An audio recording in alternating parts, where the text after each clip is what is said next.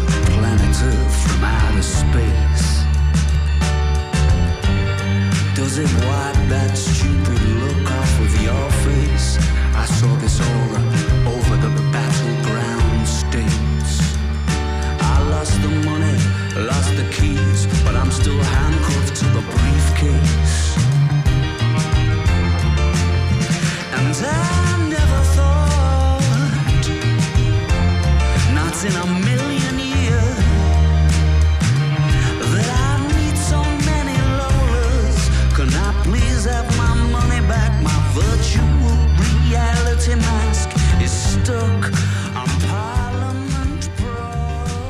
11 de la mañana con 50 minutos. Eh, en su gustadísima sección de música nueva ya está con nosotros Roy Rojas como cada viernes. Roy, bienvenido. Hola, hola, un gustazo estar aquí. Eh, tal cual lo dices, ¿no? Como cada viernes y qué mejor que empezar con Arctic Monkeys que han, han surgido un par de cosas, ¿no? Lo primero es que se confirmó ya el lanzamiento del nuevo álbum de Arctic Monkeys que pues ya se dada que traen una nueva gira, ¿no? Que incluye parte de lo que es el Primavera Sound en Los Ángeles eh, y visitarán eh, la Ciudad de México el 19 de noviembre como parte del Corona Capital, pues uno imaginaba que traían un álbum de, nueva cuenta.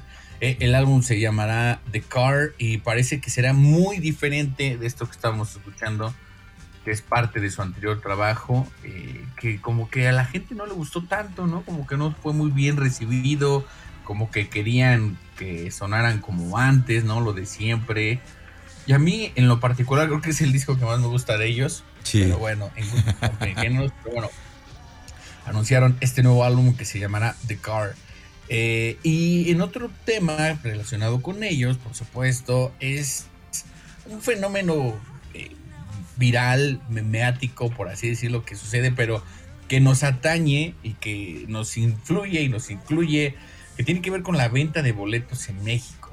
Ya habíamos hablado aquí de las prácticas mm, del libre mercado que sucede en Estados Unidos respecto a la reventa de boletos en sitios oficiales, ¿no? Eh, a grandes rasgos es en Estados Unidos, eh, a través de la propia página de Ticketmaster, uno puede revender los boletos que uno adquiere por si no quieres ir o si éticamente o no éticamente te quieras revenderlo, ¿no? Tú pones un precio, pero todo sucede en el mismo espacio de la plataforma de Ticketmaster, ¿no? Dado caso de que no lo quieras hacer ahí, puedes hacerlo en otras como Stop Hub, pero sigue vinculado a tu cuenta de Ticketmaster. Eso hace, digamos, la reventa algo más transparente, algo más eh, legal, y aún así decidieron Ticketmaster no vender, ofertar unos boletos para muchos conciertos que son aproximadamente de entre el 10 y el 12%, cuyo precio no es fijo, cuyo precio se determinará según la demanda del evento. Ok. Entonces es como los servicios de taxi, que si se vende mucho, pues su, valor puede irse al 200, 300%. Pero eh, en México no ocurre eso, ¿no? Eh, y lo que sucedió esta semana, que seguramente el público debe estar un poco más enterado, pero no podemos estar pasarlo. Suscitó, eh, se dio a conocer más bien que una chica, ¿no? Eh, influencer, tenía muchísimos boletos para el Corona Capital. Más de 100 boletos, por lo menos los que dio a conocer y el precio de los boletos iban era el del doble prácticamente, ¿no? incluso lo que me llamó la atención es que también los tenía, o sea, el día que es el que todos quieren en general, el día más demandado es el sábado, ¿no? Porque está Arctic Monkeys, porque está Paramore, porque están los Yeah, Yeah, Entonces era el más caro. El segundo más caro era el, viernes, ¿no? Porque está de, de, My Chemical Romance. Y el domingo casi nadie le ha llamado la atención en general, digamos era el más barato, ¿no? O sea, también de, precios de acuerdo al mercado, ¿no? Claro. Entonces, lo curioso fue que todo el mundo se dijo, oye, ¿cómo es que el festival hizo sold out? ¿No? Incluso aquí lo platicamos. ¿Cómo fue que Corona Capital hizo un sold out tan rápido? Eh, y dijeron, y hay alguien con más de 100 boletos meses después y revendiéndolos a precios excesivos, ¿no? Sí. Lo que, lo, que, lo que tenemos aquí es que legalmente la reventa digital no está prohibida por la ley, o por lo menos no hay un artículo que diga la reventa digital. La reventa afuera de los estadios sí está penada. que decimos, nadie hace nada, o sea, no nos engañamos, O sea, frente a los policías, y lo, y lo hemos visto todos los que vamos a conciertos, frente a la seguridad, ahí están revendiendo los boletos. Pero además eso habla de que hay ahí como un convenio entre ciertas personas porque yo he tenido amigos que han ido a revender su boleto ahí porque dicen, no, es que pues ya no puedo ir o ya no, o sea, se, casa, típico que se casa mi hermana, voy a ir y voy a revenderlo para el día siguiente o necesito el dinero, cualquier cosa. Y si a ti te ven revendiendo los autos, los policías, a ti te multan. Entonces eso hace suponer que hay un convenio.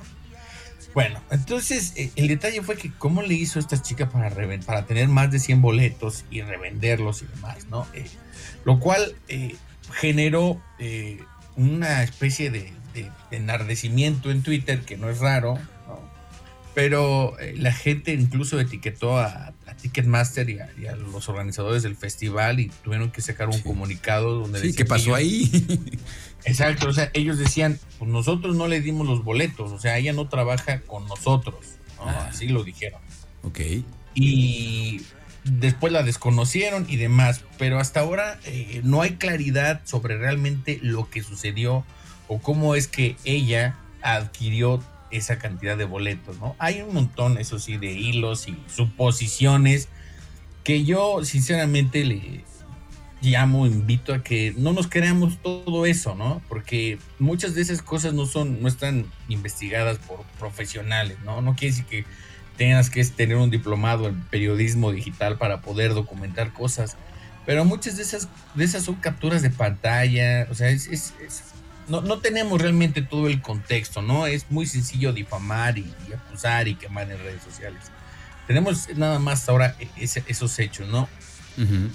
Fuera de ahí, Ticketmaster, ni Ticketmaster ni Ocesa han dado a conocer realmente su postura, ¿no? O si realmente están investigándolo o qué sucedió, cómo es que alguien tiene más de 100 boletos, ¿no? O sea, uno se imagina que para hacer eso, dado que por abonos y en la venta exclusiva que hacen para los clientes de una tarjeta, creo que comprar cuatro abonos, pues te tuvo que haber utilizado seis tarjetas, ¿no? O algo así, o tener un capital grande, no sé, no sé, pero por lo menos este, queda ahí todavía la duda, ¿no? Y creo yo, al menos pienso, que sí sería importante que tanto Ticketmaster como César aclaren todas estas cosas que, están ocurriendo porque uno empieza, el público, el consumidor empieza a perderle confianza, ¿no? De por sí, no es que se hable bien de Ticketmaster nunca porque el sistema no funciona, porque las filas virtuales resulta que no van numéricas, en fin, todas estas cosas que, que por alguna razón no acaban de funcionar bien y, luego este tipo de situaciones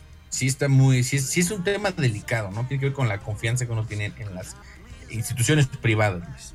Pues sí, hay algo ahí extraño porque es muy raro que una persona pueda tener en su poder más de 100 boletos y no son boletos económicos, hay que decirlo. Entonces, pues seguramente investigarán o no investigarán, pero sí, cada vez es más complicado y cada vez es más eh, necesario poner como estos candados para que no ocurran ese tipo de cosas, porque sí, los revendedores y la verdad es que sí hacen su agosto en estas situaciones y pues el que la lleva de perder pues es el consumidor, el público que es quien va a estos eventos. Y una buena noticia, bueno, que va paralela, eh, también como recordarás el... Eh, cuando se salieron a la venta los boletos para los conciertos del Festival Internacional Cervantino, su número 50, pues también se agotaron muy rápido, pero la buena noticia es que en, la Lóndiga de Granaditas van a habilitar la zona de gradas y esas van a ser gratuitas. Es decir, que habrá dos zonas, la, zona con boleto pagado, que es la zona frontal al escenario, y además van a habilitar entonces esta zona de gradas que va a ser gratuito y será a través de un registro, a través de la página oficial del Festival Cervantino, la gente pues podrá registrarse ahí para obtener su acceso. Entonces, pues la historia tuvo un final feliz en esta ocasión, así que pues allí estaremos al pendiente porque yo sí no me quiero perder la presentación de Café Tacuba con, con la Orquesta Sinfónica de la Universidad de Guanajuato, será algo increíble. Oye, Roy, tenemos que ir a pausa. Regresaremos con los estrenos musicales. Todavía queda mucho por comentar, mucho por platicar. Está con nosotros Roy Rojas aquí en el viernes de Nueva Música en Trion Live. Estás escuchando. Estás escuchando. Trion Live.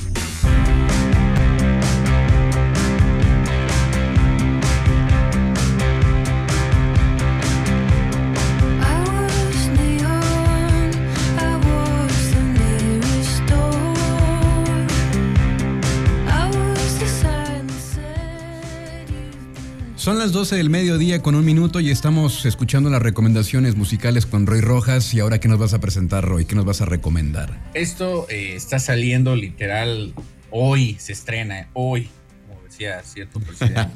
es nuevo álbum de Julia Jacqueline, el tercer álbum dentro de su carrera discográfica. Se llama Pre, Pre, perdón, Pre Pleasure. Okay. Eh, el disco fue, eh, ella es de Australia, ya tiene un rato en circulación con su proyecto musical. El álbum fue mezclado por, eh, más bien coproducido por Marcus Packing, que es productor eh, de The Weather Station y de The National. Fue grabado en Montreal y tiene por ahí, ah, participa también Owen Pallet de Arcade Fire, grabando parte de una orquesta en Praga. A mí lo que me gustó mucho de este álbum es que se suma a esta corriente de la que siempre hablo, creo que cada colaboración, ¿no? Que incluye a Mitski, por ejemplo, ¿no? Sí. a Phoebe Bridgers, ¿no? a The Weather Station, que son proyectos comandados por mujeres eh, que hablan justo de manera muy abierta sobre las emociones, ¿no? Y que creo que es una reacción generacional a, a, lo que muchos crecimos, ¿no? Que era, no tenemos permitido bien a bien expresarnos y decir, me siento triste. Uh -huh. Aquí ya no, aquí es, me siento triste y me siento muy mal, ¿no? Y los que cuestionaban incluso las creencias religiosas eran los del metal, ¿no? No era propiamente, digamos, algo más amigable, ¿no? Pues Julia Jacqueline en este tercer álbum, que va en esa corriente del indie pop y el indie folk, pero con guitarras eh, muy distorsionadas, eh, muy padres, la verdad, se da ese, ese placer, ese, ese, ese más bien ese, esa libertad para cuestionar la religión, ¿no? Desde un punto de vista de decir, oye, es que yo voy a la iglesia y cierro los ojos y me pongo mi crucifijo y todo, pero ¿quién me está escuchando? ¿Cómo sé que alguien me está escuchando, no? Okay. O sea, de un punto existencial, ¿no? Y en este otro tema que me gustó mucho, eh, que se llama Movie Gore, ella me parece que está contando la canción de un director de cine, ¿no? Que tiene su visión y entonces se gasta su dinero para hacer su película y al final no le va bien, ¿no? No tiene ese éxito. Pero paradójicamente encuentra tres o cuatro personas, un público que conecta mucho con, esa película, ¿no? Entonces va describiendo, yo como aficionado al cine me quedé hoy sin 20 dólares, porque eso me costó la entrada, y el director se quedó sin 20 millones, porque eso le costó la película.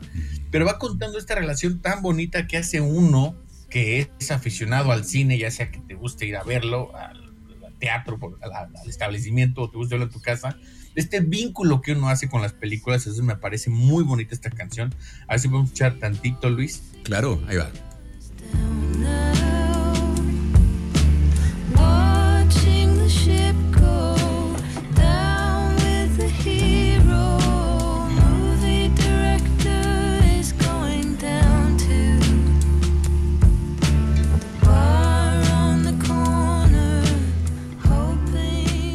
Entonces ella es Julia Haglin, quien nos estás recomendando. Jacqueline. Y, y eh, mi recomendación para escuchar completa es un tema que se llama Love, Try Not Let Go, que los va a sorprender. Los primeros 40 segundos va, va a parecer más de, lo, de este género, pero después los va a sorprender. Ojalá al público le guste. Bueno, lo escuchamos después de la pausa que tenemos que ya a corte y regresamos entonces directamente con Julia Jacqueline, eh, con ese tema que nos recomiendas que se llama Try Not to Let Go, aquí en el Viernes de Nueva Música con Roy Rojas.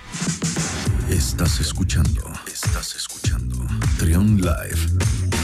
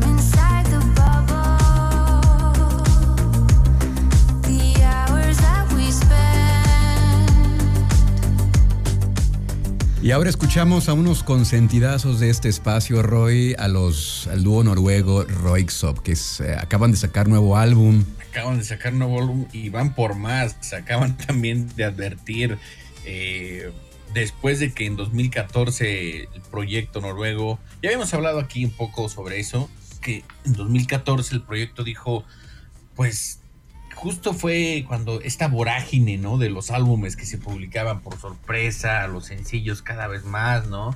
Y que en ese momento como que la presentación del álbum empezó a cuestionarse por diferentes artistas, ¿no? Y uno de ellos fueron Royce que dijeron, pues, es inevitable, esto se acabó, ¿no? No la música en sí, pero sí eh, esta forma de presentar la música como un álbum, ¿no?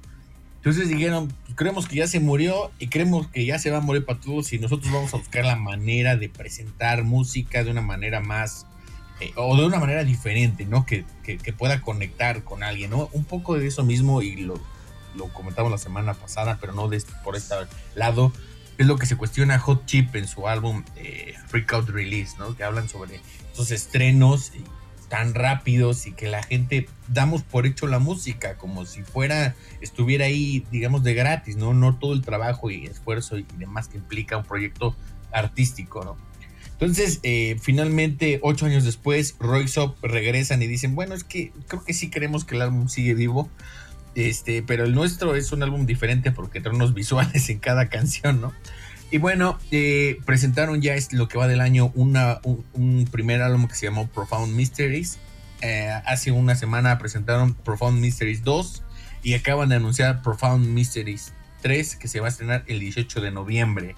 Eh, esta segunda parte a mí me parece mucho más acertada que la primera y lo que me gusta mucho de, de, de, de este Roixop es que, que donde mejor se le dan las canciones es en aquellas en donde no está pensando tanto en la pista de baile propiamente, ¿no? Las canciones que son más tranquilas, como esta que escuchábamos, que es muy, muy, digamos, es un simple eh, synth pop, ¿no? ¿no? No está tan, tan movida.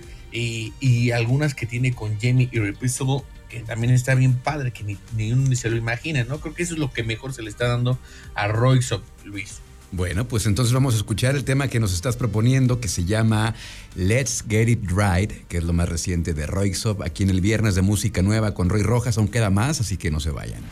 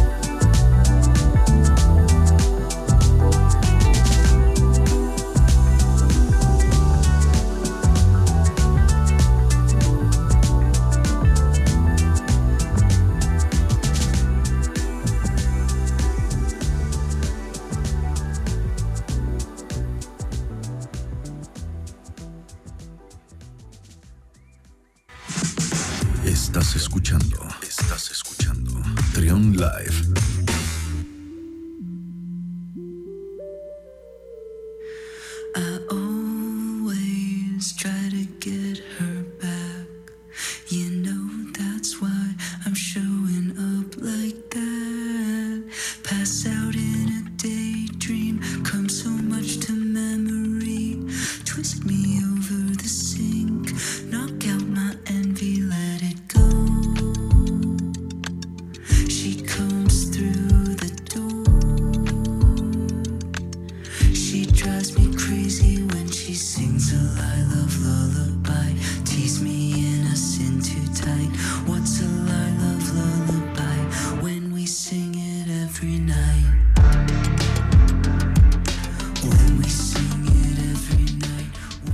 12 con 26 minutos y ahora escuchamos eh, esto de Girl Pool, Lie Love Lullaby. Cuéntanos, Roy. Eh, este álbum se estrenó este año por ahí de abril, 26 de abril, si mal no recuerdo. Eh, es el cuarto álbum de esta banda de, Los Ángeles, Girlpool, y lo llevamos hoy porque además de que tiene una propuesta musical diferente para lo que la banda hacía, estaba mucho más inclinada hacia, el indie rock, eh, ahora se van más hacia el pop eh, saturado, ¿no? Electrónico, con tintes medio industriales en ciertos momentos, este género que han llamado hyperpop. Pero además de que lo llamamos porque nos parece una propuesta realmente interesante, es porque la banda se separa después de trabajar durante nueve años, decidieron que este será su último álbum y que este será su último año juntos. Tienen un tour que lo van a utilizar como para promocionar este álbum y al mismo tiempo para despedirse. Ok. Eh, ha sido toda una lucha interna del, del grupo porque uno de ellos después eh, cambió, transitó, digamos, hacia otro género y ha sido, fue, fue una lucha difícil, ¿no? Tuvo que luchar con problemas de ansiedad y todas estas cuestiones emocionales. Ok. Eh, finalmente también hablan un poco de, de esta paradoja que hay en la, en la música, ¿no? Esto mismo que decía Roixop, que del que habla Hot Chip, que es eh, enti- no entienden qué sucede con, con la música, ¿no? Por alguna razón dice, veo que mis canciones anteriores, las primeras, tienen el mismo número de reproducciones que en las nuevas, ¿no? Entonces Ok. eso me hace pensar si estoy tomando el camino correcto y estoy tomando o estoy tomando una decisión equivocada, ¿no? Y si a lo mejor lo correcto es regresar al pasado, pero yo ya no quiero ese pasado, ¿no? Toda una lucha interna que, que- que ocurre, ¿no? Y creo Sí. que eso es el mal que, que nos están dando muchas veces las, las, las métricas de las plataformas, ¿no? Tanto de Netflix y otros se- y otros este, compañías streameras como los eh, las aplicaciones, ¿no? Que de alguna manera están matando la experiencia para transformarla en algo, en un juego mecánico, ¿no? Por eso muchas críticas hacia el cine 4D, ¿no? Que en lugar de ser una experiencia cinematográfica es como si te subieras a la rueda de la fortuna, ¿no? Pero bueno, esa es la, la historia con este proyecto de Los Ángeles que se llama Girlpool y que, pues antes de que se despidan, escuchar este álbum que se llama Forgiveness, Luis. Oye, acabas de decir algo bien interesante, creo que nunca lo habíamos comentado, ¿no? ¿Cómo afecta, cómo ha afectado en la parte creativa, la parte emocional del artista, de productores, de toda la gente que está dentro de la industria de la música, pero sobre todo de los creadores? ¿Cómo ha afectado esta manera tan frívola de producir música? Porque pues ahora se convierte en un número literalmente todas sus creaciones. Entonces, ha de ser algo, algo fuerte, ¿no? Un shock fuerte, un shock emocional y seguramente parte de lo que le pasó a esta banda fue eso, lo que, lo que nos comentas, ¿no? El, el ver su trabajo, un- una pieza de arte eh, plasmada en un número, simplemente, ¿no? Es- Y a lo mejor puede ser en un mal número, ¿no? Claro. Pero además creo que también eso nos afecta como, como escucha, o sea, Definitivamente. supongo que nos pasa, o sea, antes de que vayamos a la canción, eh, conseguir para mí la caja de Nirvana, la que se publicó creo que en 2004, la que se llamaba Con las luces apagadas, With the Lights Out.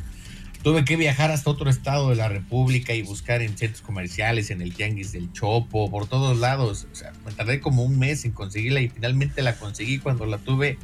Creo que es el objeto más valioso que tengo. Y ahora es como de, ah, ya se publicó. No, no me gustó, deja Sí. la canción. Sí, sí, sí. Pues para mal, que- creo que eso ha ido para mal. Sí, es lo que hemos venido platicando en este espacio, ¿no? La manera en cómo ahora la música se consume y es tan desechable Y, y, pues bueno, es lo que nos está tocando vivir. Yo tengo la esperanza de que sean ciclos y que llegue un punto en el que nuevamente la música y la industria tome el papel que le corresponde y que se le respete como una creación, como una pieza de arte. Oye, vamos entonces con esto que nos recomiendas de Girl Pool, que se llama Junkie. Eh, vamos a escucharlo y luego iremos a corte y aún queda todavía una recomendación aquí en el Viernes de Nueva Música con Roy Rojas.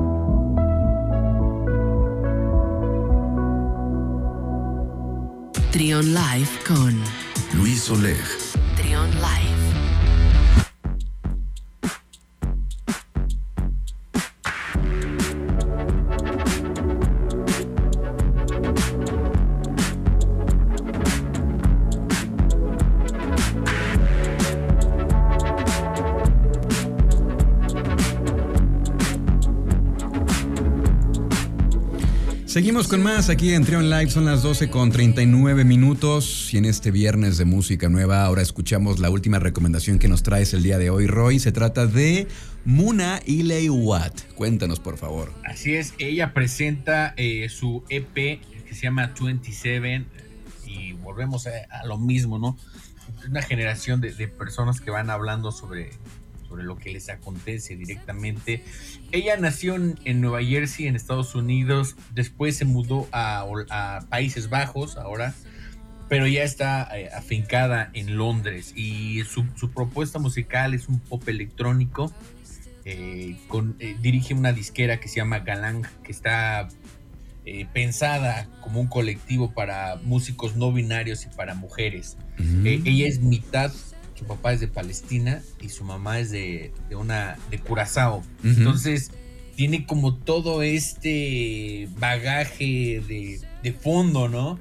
Y, y- y un montón de cosas que, que, que la han afectado, ¿no? Como vivir en, en Londres después de los ataques del 11 de septiembre.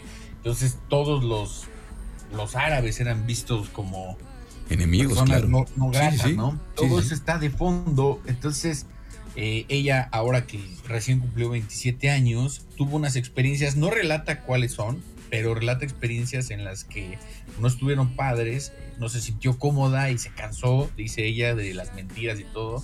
Y a partir de ahí surge este EP que se llama eh, 27.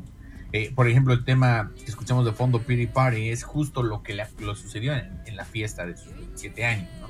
Entonces es una propuesta muy interesante, eh, muy, muy actual, muy contemporánea, ¿no? Esta mezcla de sonidos eh, convencionales, pero electrónicos también, ¿no? Eh, como, como justo un poco como, lo que escuchábamos de, este último álbum de Girl Pool. Pues me gusta y cada vez hemos, cada vez eh, ah, con las ventajas de las, las plataformas, porque tampoco hay que satanizarlas, con el comentario que hacíamos hace rato, este, pues cada vez las ventajas de conocer a estos artistas con orígenes multiculturales y ricos, con mucho, con mucho background de, de- de sus, las mezclas de sus padres, como esta chica, y también estos artistas no binarios que cada vez son más y, y traen una, ya es una tendencia importante, ¿no? Ya se vio algo que viene por ahí también y un sonido muy particular también en esta, en esta tendencia. Entonces, de manera que estamos escuchando a Muna Iley Watt, eh, ¿qué es lo que vamos a escuchar para despedir la, la- la colaboración, Roy? Uno de sus temas más bonitos de este, de este EP que se llama como cierto medicamento de Centrum. Son vitaminas. ok. Roy Rojas, ¿cómo te encontramos en redes sociales? tanto en Twitter como Instagram y TikTok como arroba de Radio Roy. Perfecto. Acá nos escucharemos entonces la próxima semana, Roy. Muchísimas gracias. Seguro y disfruten de la música. Moving at the perfect speed. These memories run deep. I hold on to things that have meaning to me. The faces I love, the places I've lived.